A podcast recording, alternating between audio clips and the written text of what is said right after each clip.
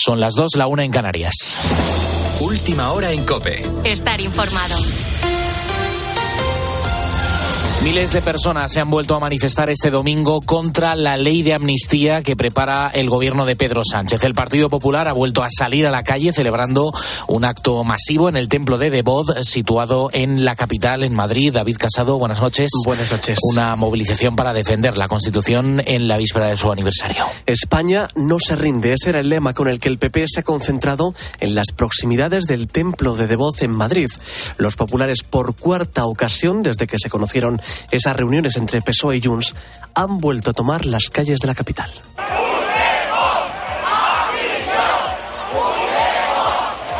En torno a 15.000 personas han salido este domingo a defender la Constitución, eh, como bien decía Robert, en la víspera de su aniversario. Fijó durante su intervención ha cargado duramente contra Sánchez por la ley de amnistía y por la figura del mediador, el salvadoreño Francisco Galindo. El líder del PP ha tildado esto de humillación es una humillación. Es un experto en guerrillas latinoamericanas la que nos tiene que decir cómo España trata a una de sus comunidades autónomas? Tras la manifestación, más de mil personas han acudido un mes después del inicio de las protestas a Ferraz. Feijóo ha advertido que volverán a tomar las calles si Sánchez no devuelve a España el Estado de Derecho. Valladolid ha despedido este domingo al artista Concha Velasco, donde sus restos mortales ya descansan en el panteón de personajes ilustres en el cementerio del Carmen de su ciudad natal. La artista estará junto a ilustres como Miguel Delibes, Rosa Chacel o José Zorrilla. El arzobispo de Valladolid, Luis Argüello, ha oficiado el funeral que cientos de personas han podido seguir a través de dos pantallas gigantes colocadas fuera de la catedral. Su gran amigo y compañero de esta casa, Luis del Val, nos contaba en COPE cómo era Concha pues era eh, emocionalmente eh, primaria, podríamos decir, ¿no? Eh, pero también a su vez era humilde, no tenía, era soberbia en el escenario, pero no soberbia personalmente, soberbia en su manera de trabajar. El Papa Francisco reitera la urgencia de actuar por el medio ambiente. Ha sido en la COP28, la cumbre del clima en Dubái. El secretario de Estado de la Santa Sede, Pietro Parolín, ha leído este domingo el mensaje del eh, Papa. El Santo Padre, además, ha firmado una declaración unificada sobre la acción por la paz y el clima en el marco de la inauguración del pabellón de la fe en la COP28. Pidamos encarecidamente a los responsables de las naciones que en la casa común sea preservada. Nos lo piden en particular los pequeños, los pobres, por el futuro de ellos y el futuro de todos. Custodiemos la creación, protejamos la casa común y vivimos en paz y promovamos la paz con la fuerza de ABC. Cope, estar informado. En cuanto a la previsión del tiempo, entramos en una semana en la que muchos españoles van a disfrutar del puente de la Inmaculada, unos días que van a estar acompañados de frío, de mucho frío, aunque eso sí, el tiempo va a ser estable. Vamos a repasar la previsión del tiempo con Jorge Olcina, nuestro experto climático. El resto de la semana, bueno, pues hasta el día 8, hasta el día el día de la Inmaculada. Va a ser una semana tranquila pero fría. No se esperan eh, grandes, eh, grandes acontecimientos meteorológicos, sino estabilidad, eh, anticiclón, nieblas en el interior y, como digo, temperaturas frías, especialmente por la noche. Tienes más información en nuestra página web en cope.es. Sigues en la noche de cope con Adolfo Arjona. Cope, estar informado.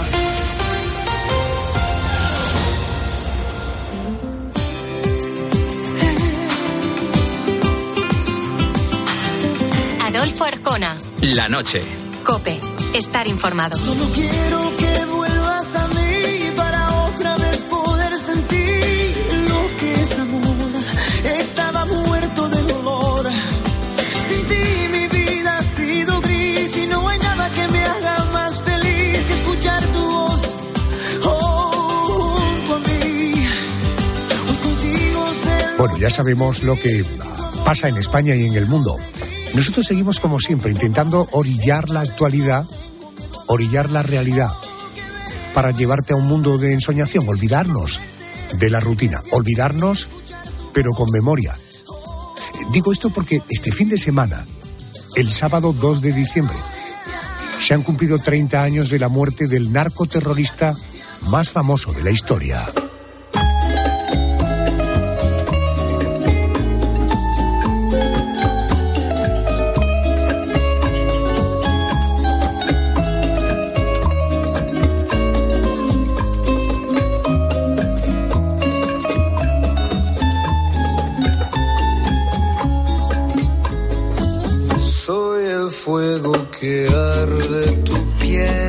Que hayan pasado tres décadas de su muerte, todavía su nombre, su silueta, sus excesos, sus crímenes y su muerte consiguen despertar la atención de adultos y jóvenes. Yo soy Pablo Emilio Escobar Gaviria. Un día yo voy a ser presidente de la República de Colombia. Y bien, me gano la vida haciendo negocios, así que pues fresco, tranquilo. Ustedes pueden aceptar mi negocio o aceptar las consecuencias. Plata o plomo. Pablo Escobar Gaviria nació el 1 de diciembre de 1949 en el seno de una familia extremadamente pobre de Río Negro, en Colombia. Murió el 2 de diciembre de 1993, tiroteado en el tejado de la casa donde precisamente se escondía de la DEA, el Departamento Antidroga Americano. Precisamente hace un tiempo tuve la oportunidad de conversar con Javier Peña, uno de los dos agentes de la DEA que hicieron de la captura de Pablo Escobar el leitmotiv de su vida. La frecuencia nosotros ya la estábamos interceptando ya las últimas dos semanas. Hubo un periodo más o menos de cinco o seis meses que no teníamos nada de información de Pablo. La Segunda Guerra ya la gente estaba hablando, lo estaba dando información, teníamos una hotline que le dábamos 5 millones por Pablo, o ya la gente lo estaba dando información. Eh, y después ya le, le interceptamos la frecuencia en que Pablo estaba hablando con su hijo, Juan Pablo, y hablaban todos los días, como las 5 de la tarde. Ya comenzamos a interceptar la frecuencia, soy el ánimo del bloque de búsqueda cambió, ya todos estábamos excitados, estábamos cerca, uh, y es una historia bonita y una historia violenta porque el coronel, tú, usted lo mencionó, Adolfo, el coronel Hugo Martínez, héroe de Colombia, uh, era el jefe del bloque y su hijo era el teniente Hugo Martínez que estaba enseñándose él mismo a cómo interceptar frecuencias con unos equipos. So era padre e hijo bueno contra padre e hijo malo, Pablo Escobar y su hijo. Ya para el último, y por eso le dije que Pablo trató de mover a la familia, interceptamos, trató de llevárselos a Alemania, se interceptaron y, los hicieron que se fueran para Colombia y ya los últimos días es la llamada famosa que Pablo está hablando con su hijo. Pablo se estaba tratando de entregar otra vez pero quería las mismas condiciones, porque él sabía que ya el nudo ya se le estaba, se, le estaba acercando, so quería uh, entregarse. So él le está dando explicaciones a su hijo de cómo, you know, para entregarse y la, la llamada el, el, último día, la frecuencia la intercepta el hijo del coronel Martínez, teniente Martínez, y el hijo me contó a mí, cuando él mira a la ventana y la intercepción, la tri triangulación está apuntando a la ventana y está un tipo y se miran y es Pablo Escobar. Está en el teléfono Pablo Escobar y ese es cuando el, hijo le habla a su papá, el coronel, las órdenes es, you know, traten de de agarrarlo, atrapearlo uh, y vamos a montar el bloque de búsqueda. So, ya llegaron afuera de la casa, se enfrentó uno de los sicarios, uh, se llamaba Alician Limón, él sacó su arma, comenzó a disparar, uh, el grupo especializado, que eran como 10 muchachos, matan al sicario, se meten a la casa, y Pablo Escobar está tirándoles con pistola, está disparando. Pablo Escobar se, se, va al techo tratando otra vez de escapar y hubo otro tiroteo y Pablo Escobar fue dado de baja por los muchachos, la policía del bloque de búsqueda y Pablo Escobar tenía dos, dos pistolas, dos armas. Cuando ya ahí, uh, vieron el cuerpo, Pablo Escobar tenía las dos armas que él estaba disparando uh, y ya después en ese tiempo, ya cuando llegó, uh, ya se dieron cuenta que Pablo Escobar ya, ya, le habían dado de baja. Uno de los mayores de la policía por, por radio dice, vive Colombia, viva Colombia, Pablo Escobar está muerto ya cuando ya la noticia se llega a, a, a, Medellín, pues ya la gente comienza a llegar Y yo no estaba allí ese día, pero me contó uh, Steve Murphy y otros policías, llegó la hermana de Pablo Escobar. Y ella otra vez cuando vio a Limón, más o menos comenzó a criticar a la policía, mira, este no, mi hermano, se equivocaron. Ya cuando la dejaron irse al techo a ver el cuerpo es cuando ya realmente todos sabían que esa era Pablo Escobar. Javier Peña, estamos hablando de uno de los hombres más ricos del mundo durante muchos años. Eh, ¿Qué pasó con su patrimonio una vez muerto? Sobre, sobre eso también hay eh, teorías que aseguran que su familia sigue disfrutando de aquel patrimonio manchado de, de sangre. Repito, de un patrimonio extraordinario. ¿Qué pasó con todo aquel patrimonio de casas, coches, aviones, dinero? ¿Qué pasó? Pablo Escobar le gustaba mucho el dinero en efectivo.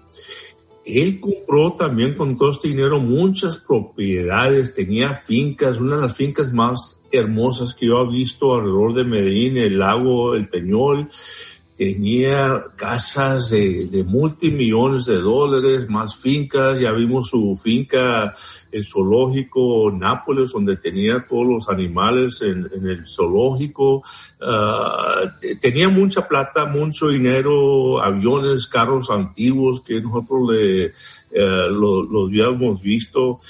Todavía hay mucho, hay mucho dinero enterrado en caletas alrededor de Medellín. En caletas sabemos que son, son lugares donde se esconde dinero. Él le, gustaba mucho al principio, él le gustaba el efectivo. So, venían aviones especializados con dinero, cualquier cosa de traer efectivo a Colombia y no podía gastar tanto. So, tenían que, en ese tiempo no lo ponían en el banco, solo los tenía que enterrar y ahorita todavía, pero ya todos están muertos, hay muchas caletas llenas de dinero, me imagino que ya el dinero está eh, cayendo, de que se esté ya quebrando, que ya no sirve, ah, pero cuando le dan de baja, cuando Pablo Escobar muere, el cartel de Cali se robó muchos terrenos, los traficantes, los sicarios que eran contra Pablo Escobar robaron, le robaron todo, pues ya no, ya no había, ya no había eh, eh, imperio, ya se había desmantelado todo, todo el cartel de Pablo Escobar. Son muchos traficantes, especialmente los de Cali, los Pepes, le robaron todo lo que eh, se podía. Ah, yo sé que el cartel de Cali se llevó también muchos edificios y bueno, y también a mí me han contado, no sé si el cartel de Cali le dijo al hijo a Pablo Escobar que tenían 24 horas de irse del país, si no el cartel de Cali iba a acabar con la familia de Pablo Escobar y es una de las razones por eso se fueron de Colombia, porque el cartel de Cali no los iba a perdonar. Javier, dos, dos para terminar.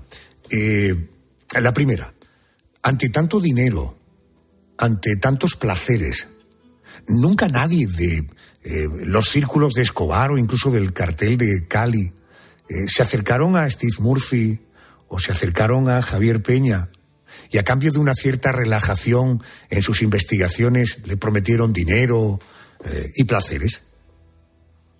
No, no, ah, realmente nunca, nunca los había, había todo tipo de referencias que sí, pero no, nosotros nunca, y acuérdense, nosotros cuando vivíamos con el famoso bloque de búsqueda, eh, estos muchachos eran ah, fieles, a mí nunca se me olvida Ah, cuando llegué al bloque de búsqueda, a mí me dijeron los, los jefes del bloque de búsqueda del Medellín y Javier, me dijeron, aquí no estamos nosotros detrás de dinero, no estamos detrás de droga, estamos detrás de la muerte de Pablo Escobar. Eso era una revancha, una cosa personal.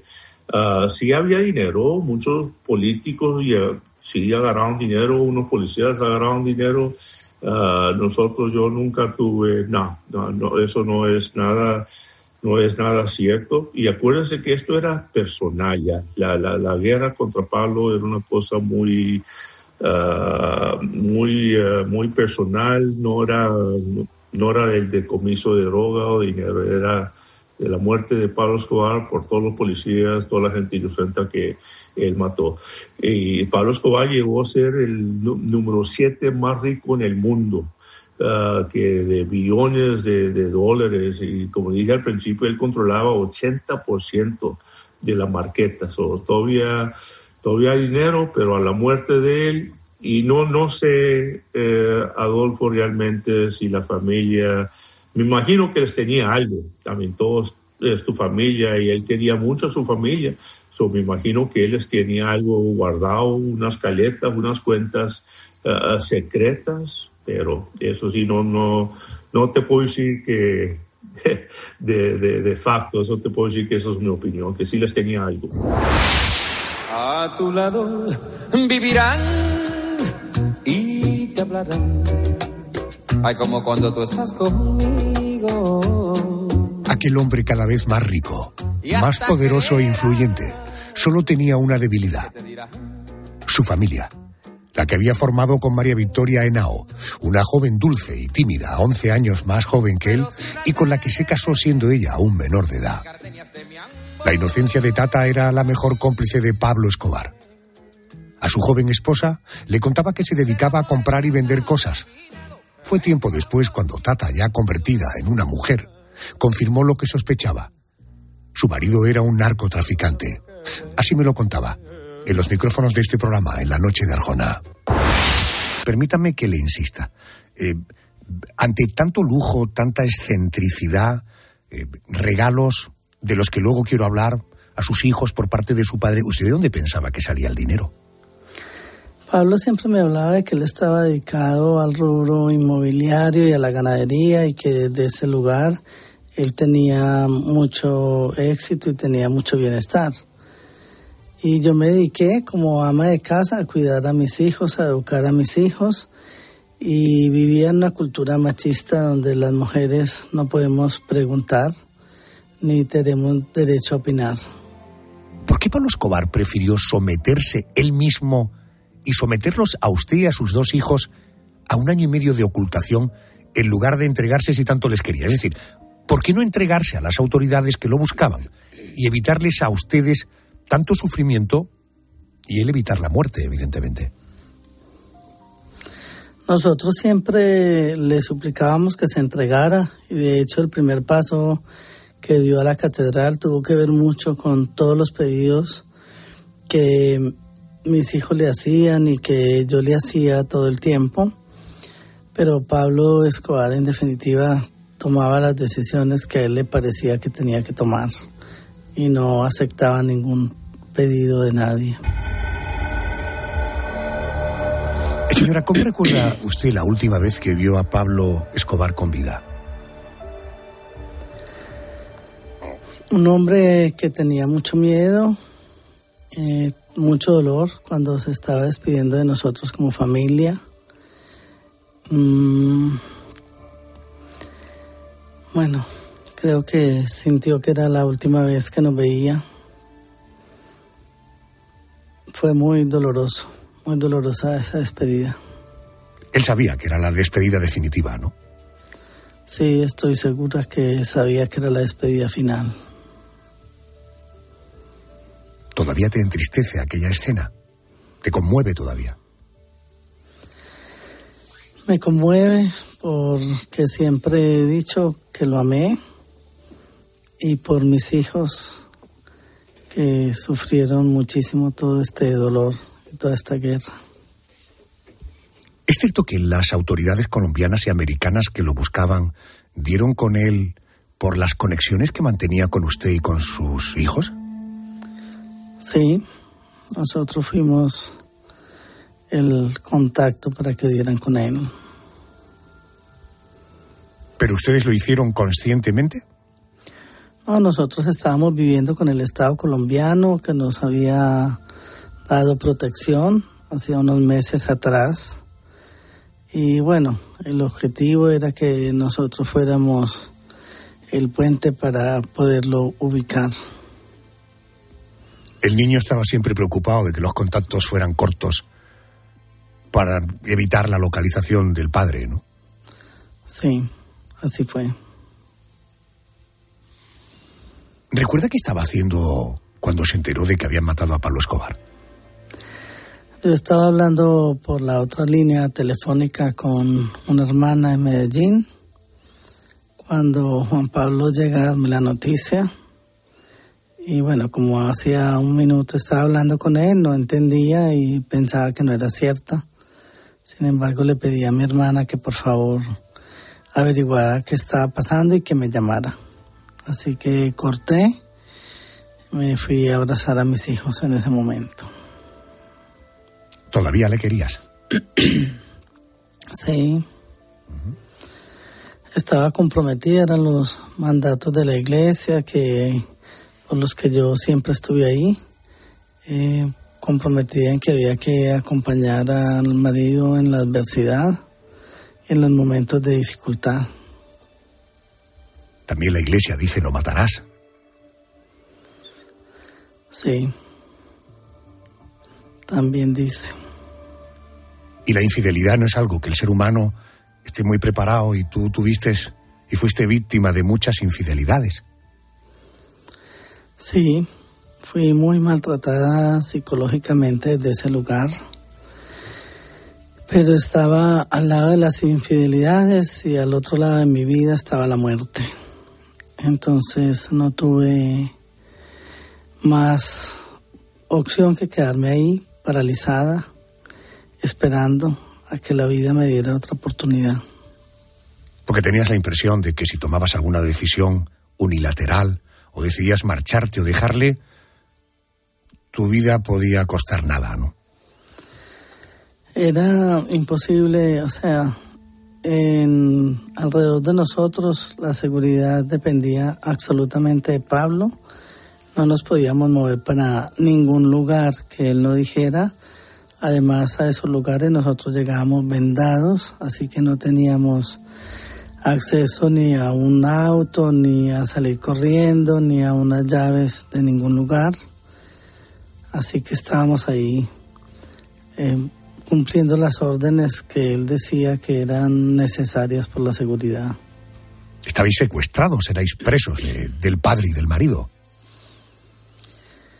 Hoy lo veo realmente así. En ese momento sentía que estaba haciendo lo mejor por cuidar a mis hijos y por acompañarlos y por protegernos, lejos de entender todo este dolor.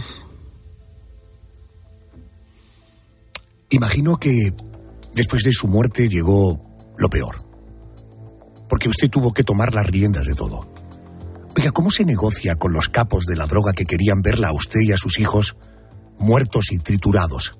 ¿Cómo le perdonan la vida los enemigos de su esposo que incluso pusieron un precio para que ustedes pudieran seguir viviendo? Sí, fue una experiencia que, que, yo todavía no tengo todas las explicaciones del mundo. Pienso que el amor que sentía por mis hijos y el compromiso con ellos me hizo tener la fuerza para poder hablar con ellos y ablandar sus corazones y que nos dieran otra segunda oportunidad como así sucedió. Eso, bajando al terreno de los hechos, básicamente es que usted, a pesar de que hasta ahora la imagen que proyecta es de una mujer sometida, sumisa, eh, con una mezcla entre amor y miedo, eh, de falta de capacidad de juicio crítico, cuando muere Pablo Escobar usted se sienta con los capos, ellos le dicen que la guerra para acabar con Pablo Escobar les había costado 120 millones de dólares, los mismos que querían para no matarla a usted y a su hija. Querían 120 millones de dólares en efectivo. Por supuesto, al niño, a Juan Pablo, al hijo de Pablo Escobar, a su hijo varón, lo querían muerto, porque decían que de tal palo tal astilla. ¿Cómo resolvió esta complejísima situación rodeada de sicarios y de asesinos? Bueno, eh, con el tiempo, con las conversaciones, con los acuerdos eh, que se fueron cumpliendo económicos, eh, les fui mostrando que por favor le dieran una segunda oportunidad a mi hijo, que yo ponía mi vida en el medio de todo esto si él no cumplía con ser un hombre de bien, con irse del país y, y salir adelante. Me costó, esta negociación se demoró 365 días y los últimos cinco días de la negociación me dieron la posibilidad de que Sebastián siguiera viviendo hasta que el tiempo demostrara que era un hombre de bien o no. Sebastián es su hijo. Es mi hijo, sí. Es que aquí le conocemos por Juan Pablo. Eh, son los dos nombres, son sus dos mundos los que les tocó, lo que le tocó vivir a él y, y bueno, es el uno o es el otro, pero es el mismo ser humano. Victoria Eugenia, si pudo hacer frente a los 120 millones de dólares, debo entender que Pablo Escobar no les dejó en la ruina, ¿no? En ese momento fue lo que le pedí a muchos de sus lugartenientes que me ayudaran a rescatar eh, propiedades y caletas y cosas donde él se escondía para poder eh, pagar este dinero porque yo no tenía la menor idea a sus caletas por un tema de seguridad y de cuidado del mismo. Así que ellos me colaboraron con esa parte para poder tener paz, que todos la necesitábamos. Y les entregamos obras de arte y cerramos toda una paz para seguir evitando más sangre en nuestro país.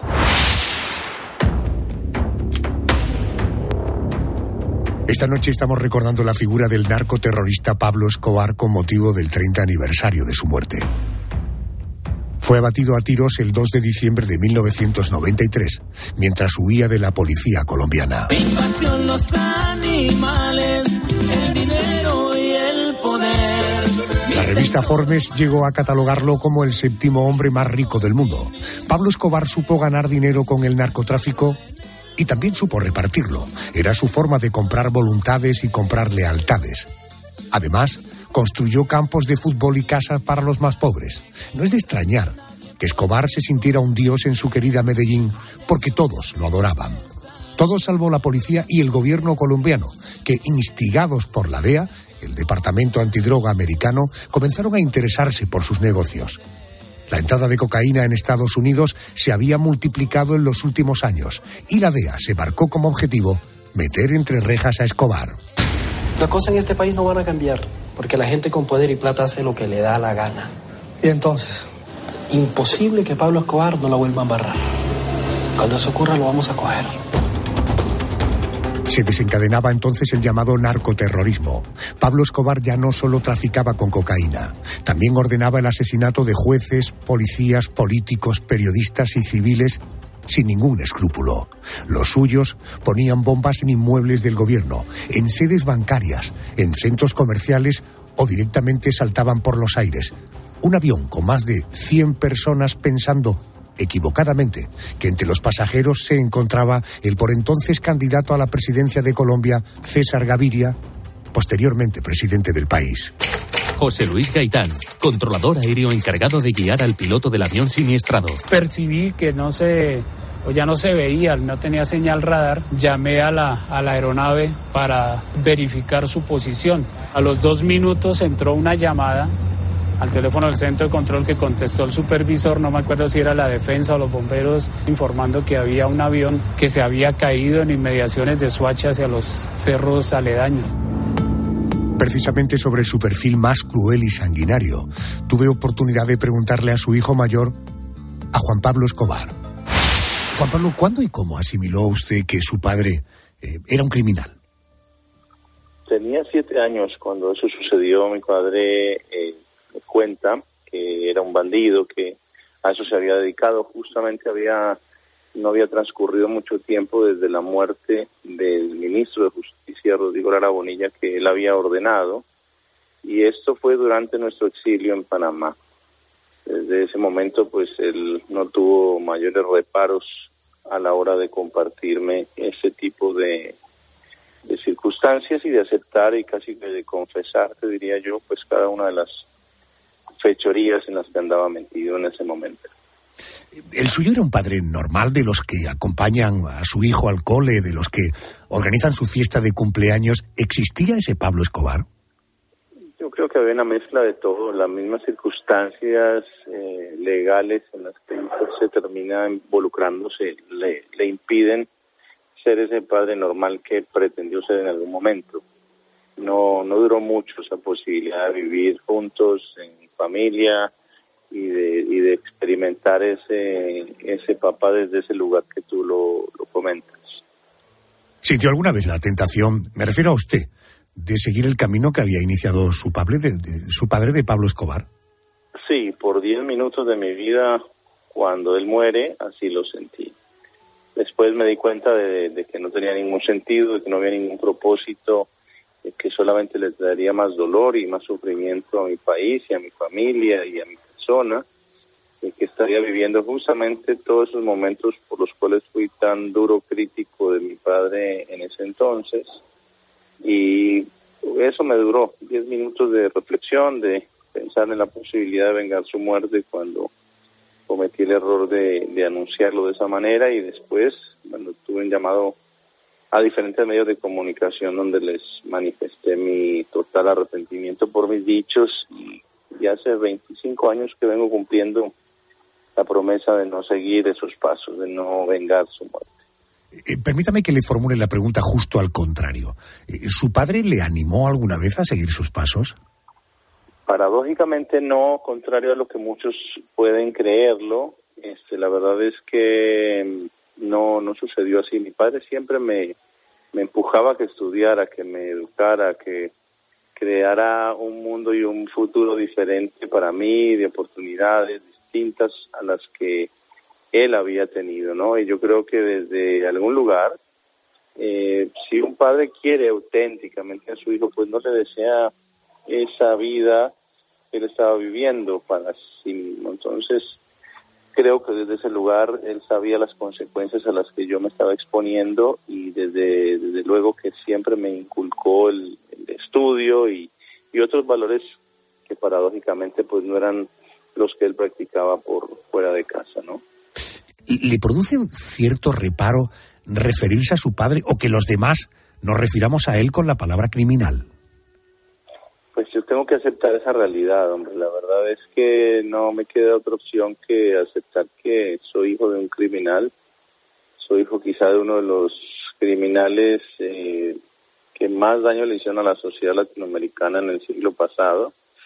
Y tengo que asumir eso como parte de mi vida y de mi pasado. Lo que sí también tengo muy claro es que no debo de permitir que ese pasado de mi padre pues afecte mi cotidianidad y mi presente. Lo que he pretendido hacer es un uso muy responsable de mi historia personal y de la de mi padre para construir un futuro diferente para mí como persona y para la sociedad actual que veo que de alguna forma pues sistemáticamente eh, está con las leyes que tiene y con la forma como sigue diseñada pues se sigue propiciando la reaparición sistemática de personajes como mi padre ¿no?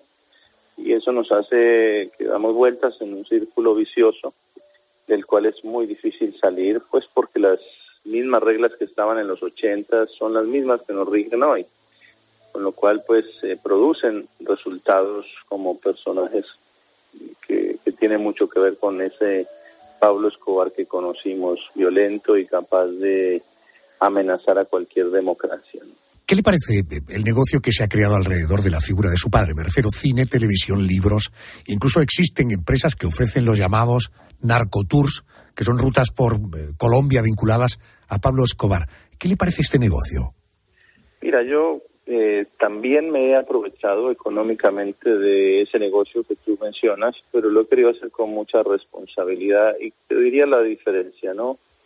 Eh, cuando un, un, chico lee mis libros no le quedan ganas de ser Pablo Escobar, pero cuando un chico ve las series y las películas que se han hecho y los otros libros que se han escrito sobre Pablo Escobar, sí quieres y conserva su deseo de ser mafioso. He ahí para mí la gran diferencia entre hacer un uso responsable de tu historia o explotar comercial y demencialmente eh, la historia de Pablo Escobar con el único propósito de vender y de vender a costa de eh, mal educar a la sociedad y propiciar de que un alto porcentaje de jóvenes estén dispuestos a seguir el camino eh, de mi padre, ¿no? Eh, ¿Entiende que la figura de, de su padre, de Pablo Escobar, se haya llegado a convertir en un mito para muchos? Yo creo que hay una enorme responsabilidad de, de, algunos medios de comunicación en la construcción de ese mito, ¿no? A través de una gran cantidad de noticias que diariamente circulan con falsas noticias sobre mi padre, solamente para atraer más tránsito de personas hacia sus hacia sus portales web y demás, con lo cual creo que el, el, manejo irresponsable de la información en torno a mi padre ha contribuido a que ese mito crezca con el paso de los días, sin ninguna duda. Y permítame una pregunta para terminar con todo el respeto. Hoy, ¿cómo se gana usted la vida? ¿Cómo se gana la vida Juan Pablo Escobar, el hijo del narcotraficante más conocido de la historia? Yo soy arquitecto, soy diseñador industrial, soy escritor, conferencista y hago muchas otras cosas, pero realmente me dedico a desarrollar mis profesiones.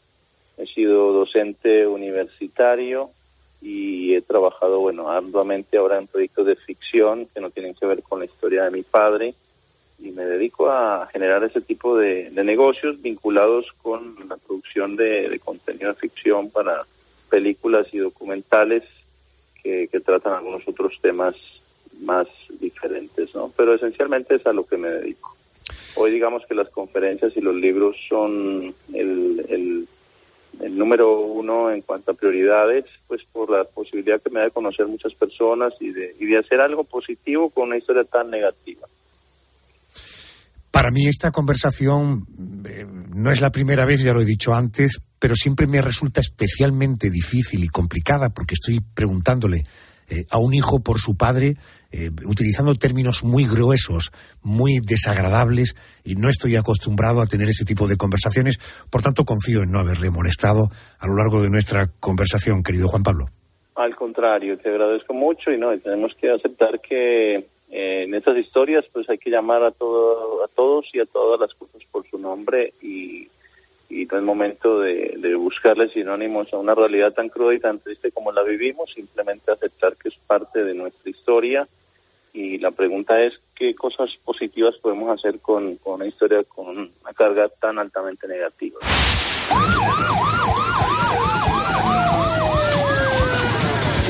A pesar de los esfuerzos del grupo élite compuesto por 500 agentes colombianos bajo la dirección del coronel Hugo Martínez, y a pesar de los esfuerzos de Estados Unidos, que habían declarado a Pablo Escobar su enemigo número uno, no fue fácil dar con él.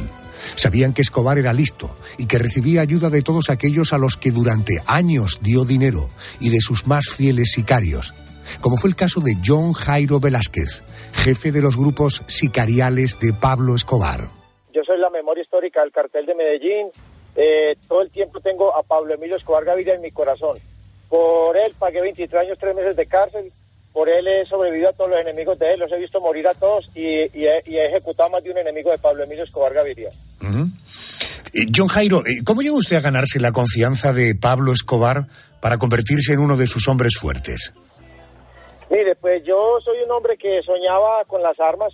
Yo adquiero el apodo de Popeye porque estuve en la Marina Colombiana, de allí me retiré, ingresé a la Policía Nacional en la Escuela de Oficiales, tampoco pude con el curso, me retiré y llegué a las armas al lado de Pablo Escobar. Pablo Escobar era una figura rutilante en la ciudad de Medellín. Los jóvenes amábamos trabajar con Pablo Escobar. Cuando yo logro llegar a la, a las filas de Pablo Emilio Escobar Gaviria, me gané su confianza, no siendo ambicioso, con disciplina, soy muy disciplinado y con, y con lealtad, soy un hombre leal. Déjeme que le lea una reseña.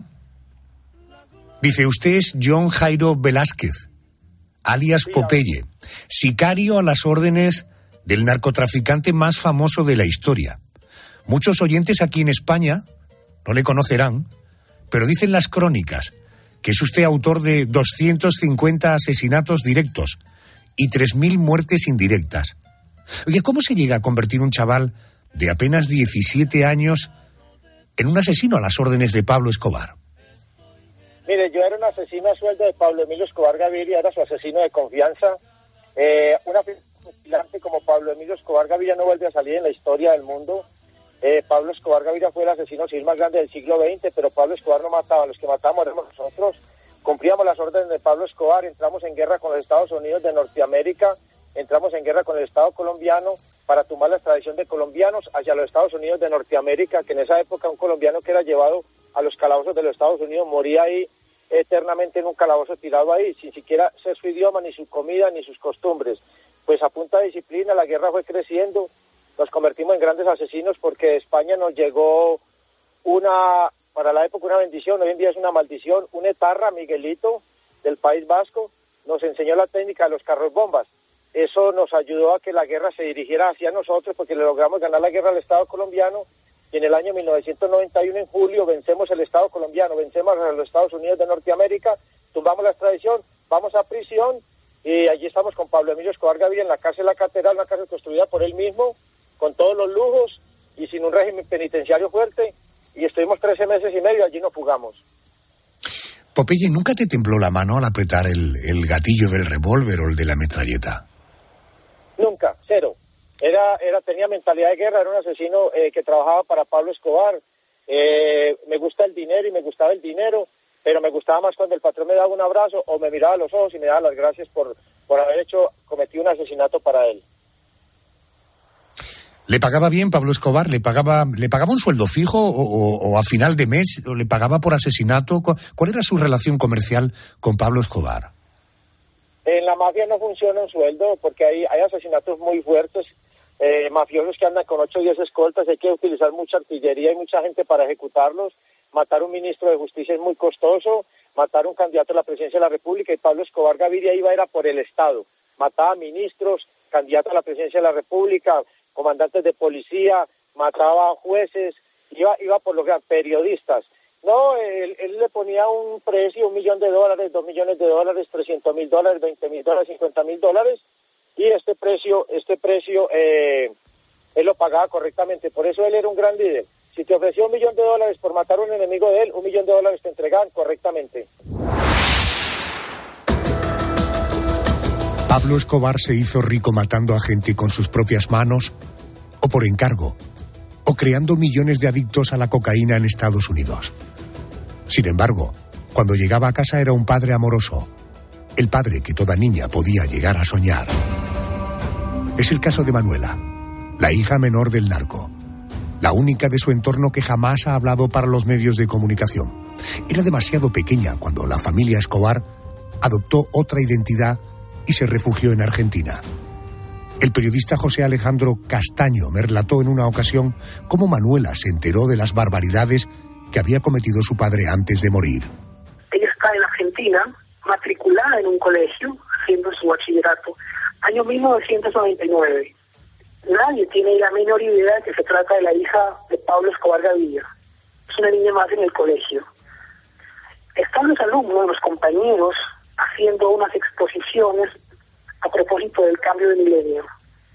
Y los alumnos, los compañeros, han hecho exposiciones sobre protagonistas del siglo XX. Protagonistas del siglo XX.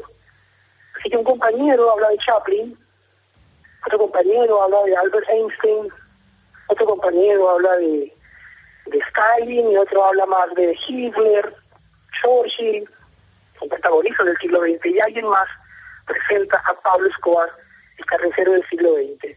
Lo presenta como uno de los antihéroes del siglo XX. Y esta niña es testiga de esta exposición que hacen sus compañeros en absoluto silencio. Y entonces ve la relatoría de las bombas, los carros, los carros bomba, el avión de pasajeros que su padre dinamita, la muerte de cientos de policías. La, hija fue, hemos fue testigo de esta relatoría que al parecer hasta entonces no le había nadie contado, ¿no? Ella salió muy pequeña del país, cambiaron de identidades y desde luego estaba prohibido hablar del padre, con un manojo de las barbas del padre que la abuela le cortó, eh, eh, le cortó al cadáver. Todavía hoy la imagen de Pablo Escobar es para muchos la de una especie de Robin Hood, el ladrón que robaba a los ricos para dárselo a los pobres, pero nada más alejado de la realidad. Vivir con él podía llegar a convertirse en una pesadilla como la que narraba en la noche de Arjona la periodista Virginia Vallejo, la que durante años se convirtió en su amante. cuando quiso terminar la relación con Escobar, tuvo que abandonar Colombia. Eh, yo nunca viví con Pablo, jamás viví con Pablo Escobar, eh, ni, ni, ni, ni, tuvo que mantenerme para nada. Yo tenía dinero, yo tenía una carrera muy exitosa y yo vivía en Bogotá en un apartamento de lujo divino que he tenido mío, mío con mi trabajo, que lo había comprado en 1979 con mi primer, con mi segundo esposo. Después me, me divorcié de él. Me, me, pude divorciarme de mi marido argentino gracias a que Pablo Escobar le puso un revólver en la cabeza, o si no, no me hubiera dado el, el, el, el divorcio. Esa es una de las razones por las que yo amé a Pablo, porque me ayudó a conseguir un divorcio express eh, mi segundo marido no quería dar el divorcio para que yo nunca pudiera volver a casarme. Entonces eh, pasaron dos años y no quería darme el divorcio para que no me pudiera casar con Aníbal Turbay ni con nadie. Y fue, eh, eh fue una de las primeras, la única cosa tal vez que le pedí a Pablo Escobar cuando lo, cono lo conocí, que más adelante, no al principio, porque pasaron, como te decía, Pasaron seis meses desde que yo lo conocí hasta que nos convertimos en amantes. Le pedí eh, que, me, que me ayudara a conseguir un divorcio y lo consiguió, un divorcio express. Eh, el, em, el, eh, esa, es, esa es la razón. Entonces, el... Mm, Pero perdona, Virginia, Virginia, discúlpeme, para que la pueda entender. Un tipo feito, gordito, bajito, dice usted, eh, y la razón del enamoramiento es que le ayuda a divorciarse de su pareja en ese momento. O sea, ese fue toda la materia de... Hay muchas cosas, por amor de Dios, esa adoración, ese amor. Obviamente yo no se uno no se enamora de una persona porque porque eh, hay, hay una hay una hay hay cinco o seis eventos que ocurren para causar ese amor Primero, lo del río. Obviamente, él arriesga su vida para, para, para salvarme de un remolino en un, en un río. Obviamente, como él con ese valor, pero después siguen otras cosas, una detrás de otra, y, se llama amor. Eh, obviamente era riquísimo, pero yo no necesitaba el dinero de Pablo. Yo había salido con los cuatro hombres más ricos de Colombia en los años 70. Eh, nunca le habían dado un sándwich a un pobre y a mí ni siquiera me mandaban flores. Esos son los hombres más ricos de ahora eh, de América Latina eh, y habían sido mis novios en los 70. Era una diferencia total y absoluta entre aquellos magnates avaros y la generosidad y el corazón de Pablo Escobar por su pueblo. Obviamente por eso lo amé tanto y por eso porque él me amaba de esa manera. Jamás Pablo. cuando conozco conozco a alguien como Pablo, yo no necesito que nadie me mantuviera, porque entonces si hubiera querido que alguien me mantuviera, hubiera me hubiera casado con algún magnate o le o le pidiera a alguno que me mantuviera. Ninguno de ellos me tuvieron que mantener. Yo todavía tenía toda la vida plata y mi y mi, y mi carrera increíblemente exitosa. Bajito, feito y gordito que me adoraba.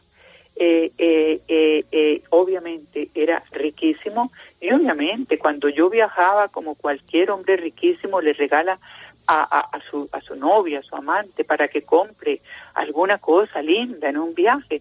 Es lo que hace cualquier hombre riquísimo a su novia eso no tiene, eso no es ningún escándalo, ni más faltaba. Y él me decía que eso que él me regalaba era porque yo le había enseñado eh, a, hablar en público. Él me decía, me decía Virginia, mira, yo le pago el colegio de mis niños, yo le pago al médico, yo le pago al dentista. Lo menos que puedo hacer es darte a ti un regalo que me has enseñado a hablar, eh, eh, hablar a, dar entrevistas interesantes ante los medios, porque yo le enseñaba a ver si podía empezar a usar una voz que no fuera tan, tan marcado con el acento de, de Antioquia, que es muy fuerte y que es muy feo, y, y, y que dijera además cosas interesantes. ¿Pablo Escobar le pegó alguna vez? No, no me pegó. Trató de asfixiar. Él no me pegó porque me, hubiera dejado morados.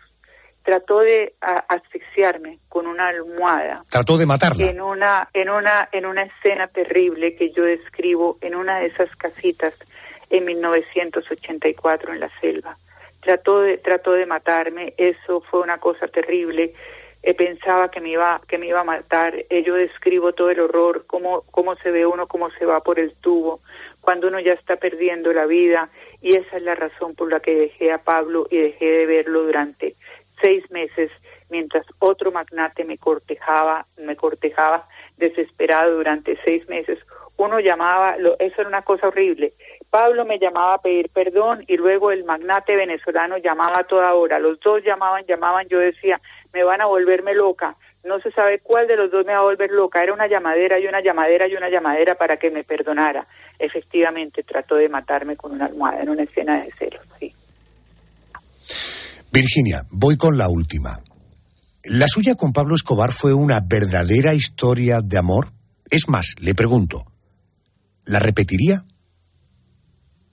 No, no la repetiría, pero no me arrepiento. Es como la bella y la bestia, ¿verdad? Por eso, por eso he inspirado tantas, tanta basura, tanto seriado, tanta porquería en, en los que me presentan a mí como la villana y la esposa de Pablo Escobar como una santa, cuando es al revés.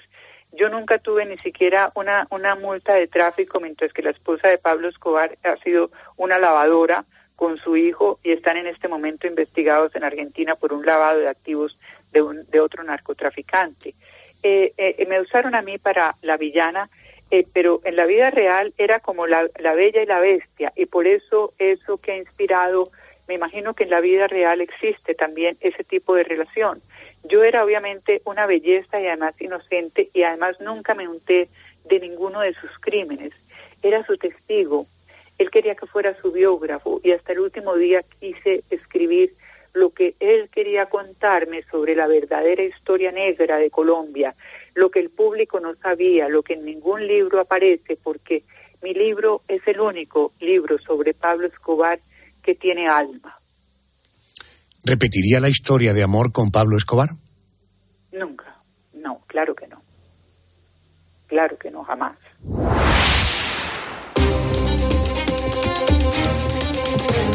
A pesar de haberlo tenido todo, Pablo Escobar cometió el error de abrir demasiados frentes.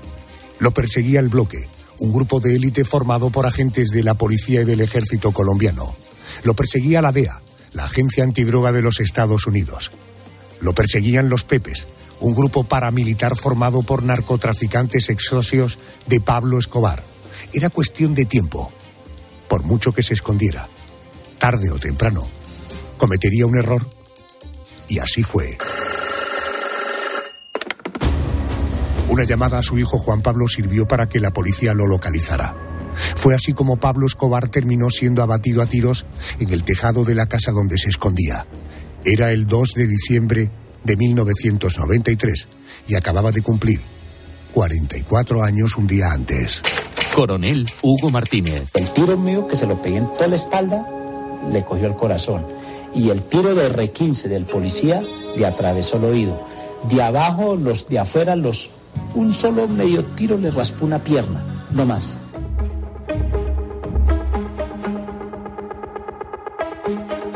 La imagen de Pablo Escobar yacente, ensangrentado, descalzo, con la camiseta subida dejando ver su estómago, junto a los agentes de la DEA, Steve Murphy y Javier Peña, posando a su lado como si de un trofeo de caza se tratara. Esta imagen dio la vuelta al mundo. Una fotografía que acreditaba que Estados Unidos había acabado con su enemigo público número uno en la década de los 80.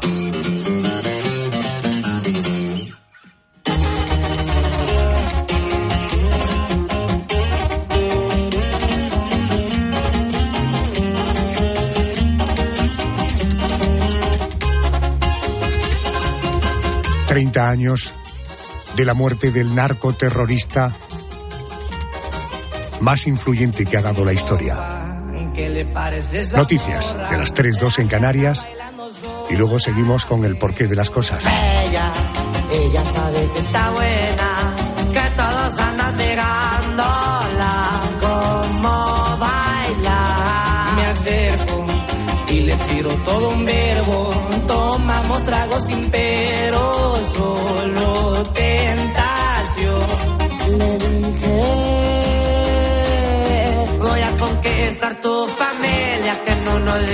Vas a mía. Me dijo que estoy muy loco, pero le gusta que ningún vaso como yo actúa. ¿Qué te va, mija? Y por doble P, viejo. Así nomás con papel oscuro estamos armados. A las plebitas.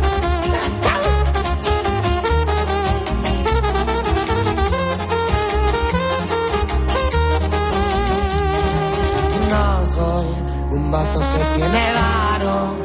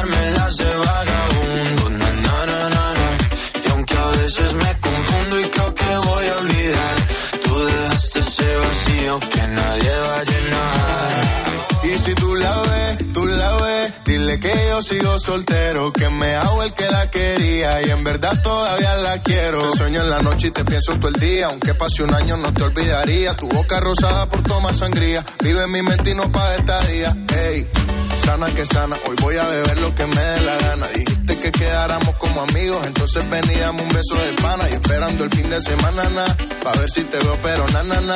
Ven y amanecemos una vez más, como aquella noche en Puedes salir con cualquiera, na, na, na, na, na. pasarte en la borrachera, na, na, na, na, na. tatuarte la Biblia entera no te va a ayudar.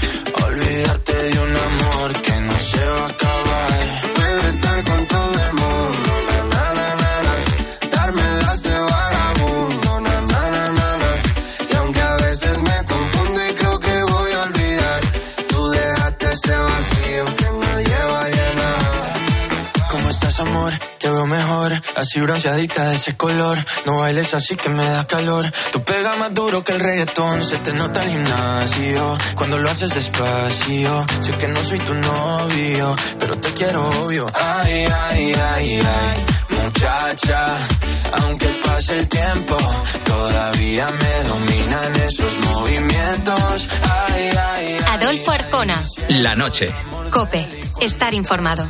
Los goles de tu equipo solo se viven así en tiempo de juego. Ahí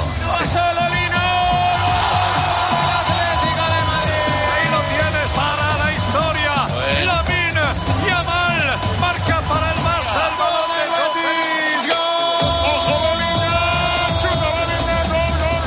Ahí está otra vez. Tiempo de juego con Paco González, Manolo Lama y el mejor equipo de la radio deportiva. El número uno del deporte.